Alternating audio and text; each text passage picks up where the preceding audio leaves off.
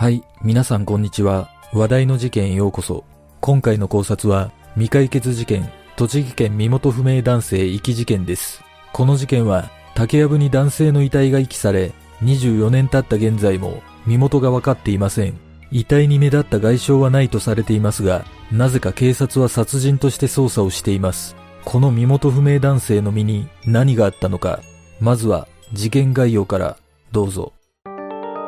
事件概要。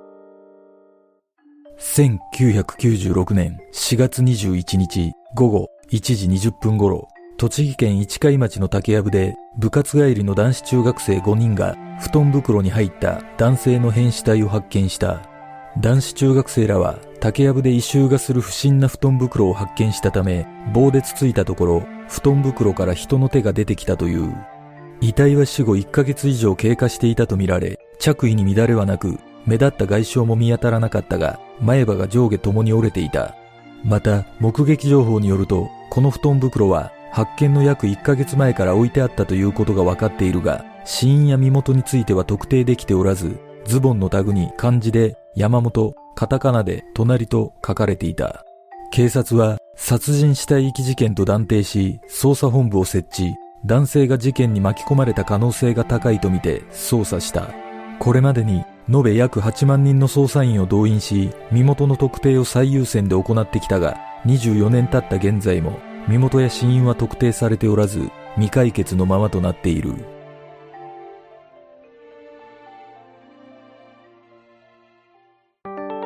被害男性の特徴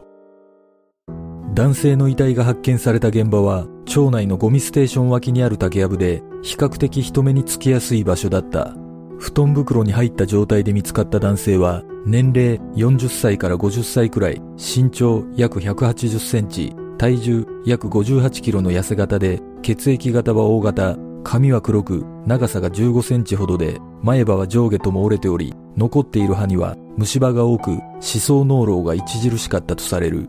服装は国産の紺色のダブルのブレザーでボタンは金属製淡いグレーのワイシャツに柄入りのネクタイ濃いグレーのズボンを履いておりハンカチや下着など高級ブランド品もあったという。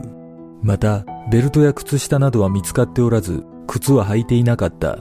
そして最も特徴的だったのはズボンのタグに漢字で山本カタカナで隣と見て取れるものがマジックのようなもので書かれている点だった。遺体の腐乱が激しかったため、現在も身元がわからないままとなっており、男性の頭蓋骨から複眼が作成され、情報提供を求め公開されている。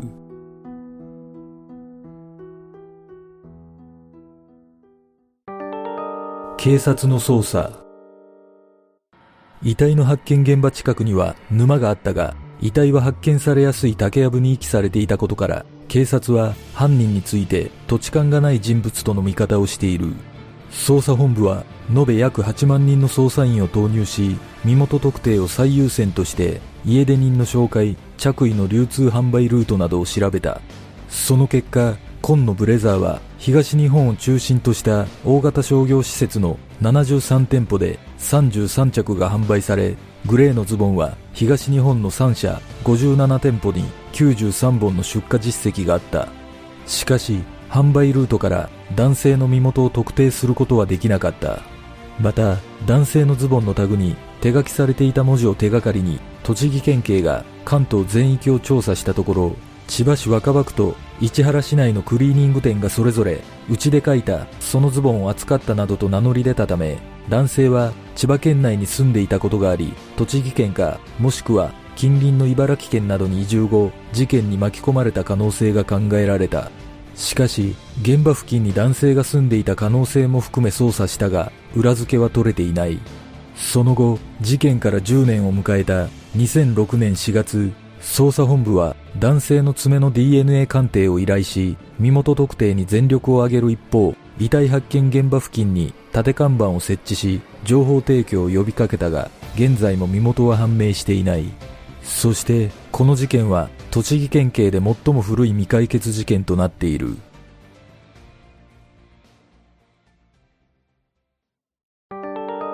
数々の疑問。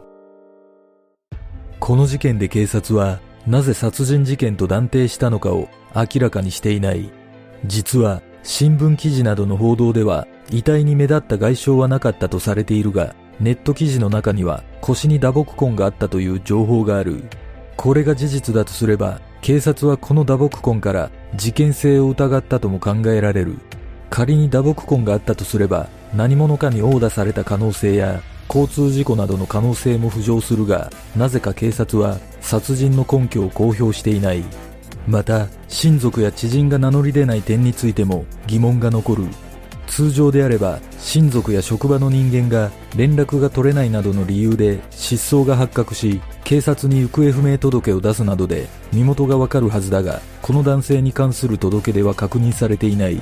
親族もおらず、仕事もしていなかった可能性も考えられるが、社会との接点が希薄だったとしても、家賃の滞納やその他支払いの滞納で身元が判明する可能性もあるだけに謎は深まる。そして、遺棄現場についても、なぜ発見されやすい場所に遺棄したのかという疑問がある。男性は布団袋に入っていたことから運びやすいように入れられた可能性があり、おそらく車で運んだと思われるが、遺体を隠す目的ならもっと人目につきにくい場所を選ぶのではないかとの見方ができる。しかも、身元特定に結びつく可能性のある衣服なども身につけたままだったため、犯行を隠すための息だとすれば、あまりにもずさんな印象を受ける。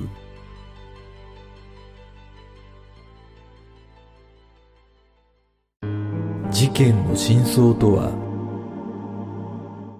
この事件の解決の糸口を見出すには、当然身元の確認が鍵となるが、すでに事件から24年が経っているため、難しいとの見方が強い。遺体には多くの遺留品が残されたままで、しかも人目につきやすい場所に遺棄されていることから考えると、計画的犯行とするには疑問を感じる。犯人にとって予想外の出来事が起こり、慌ててこの竹やぶに遺棄せざるを得ない事情が生じたとも考えられるが、真相は謎のままとなっている。実は、警視庁では年間約2万体の遺体を変死や事故事案として取り扱っている。そのうちの多くは身元が判明するが、120体から130体は身元を特定できていないという。この中で事件性のある遺体の数は公表されていないが、よほどの証拠がない限り事件として扱うことがないとすれば、この男性の遺体には犯人しか知り得ない秘密の暴露が存在する可能性がある。果たしてこの男性は一体誰なのか、そしてこの男性の身に何があったのか、この事件の真相とは？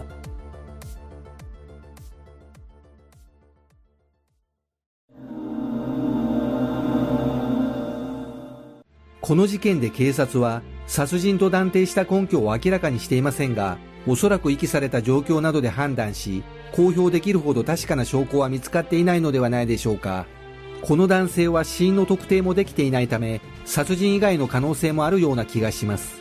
警察の発表によると、男性は身長180センチで体重が58キロとされているため、一般的な体型よりもかなり痩せている印象があります。さらに虫歯も放置されているため、もしかしたらセルフネグレクト状態による孤独死の可能性があるのではないでしょうか。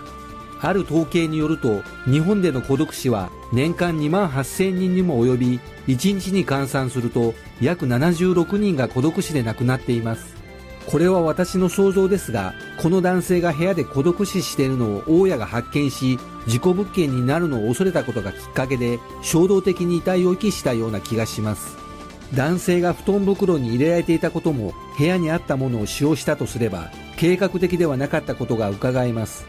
身寄りのない入居者が死亡した場合相続人探しなどで相当な手間や費用がかかるとされているためこれらのことが面倒に感じたのかもしれません。この事件を考える上で重要な身元についてですがおそらくこの男性は不老者のような生活で家族もいなかったのではないでしょうか。これは私の想像ですがこの事件の背景には他人の身分を乗っ取り、その人物になりすます灰乗り組織が関与しているような気がします。犯人は灰乗りを成功させるために、もともと身寄りのない人物を探し、この男性をターゲットにして殺害したのではないでしょうか。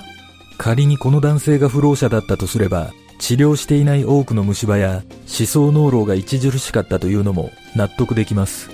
そして、男性が身につけていた衣服に関しては、万が一発見された場合を想定し、捜査を攪乱するため、すべて偽装工作で犯人が着せたような気がします。新しい服だと怪しまれるため、犯人が所有していた古い服を着せたと考えることもできます。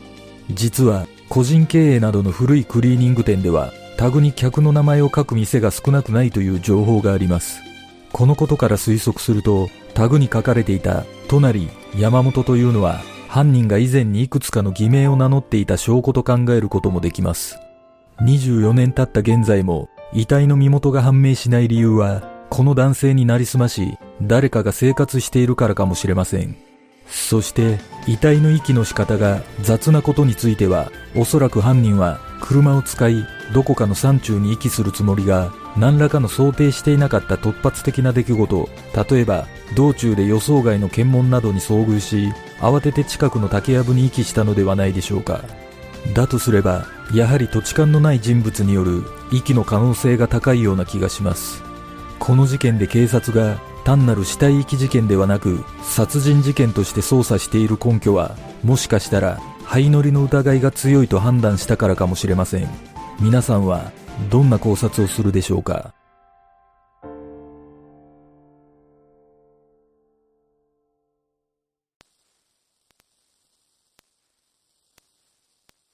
では今回の考察は以上となりますよかったらグッドボタンチャンネル登録お願いします。ご覧いただきありがとうございます。では次の考察で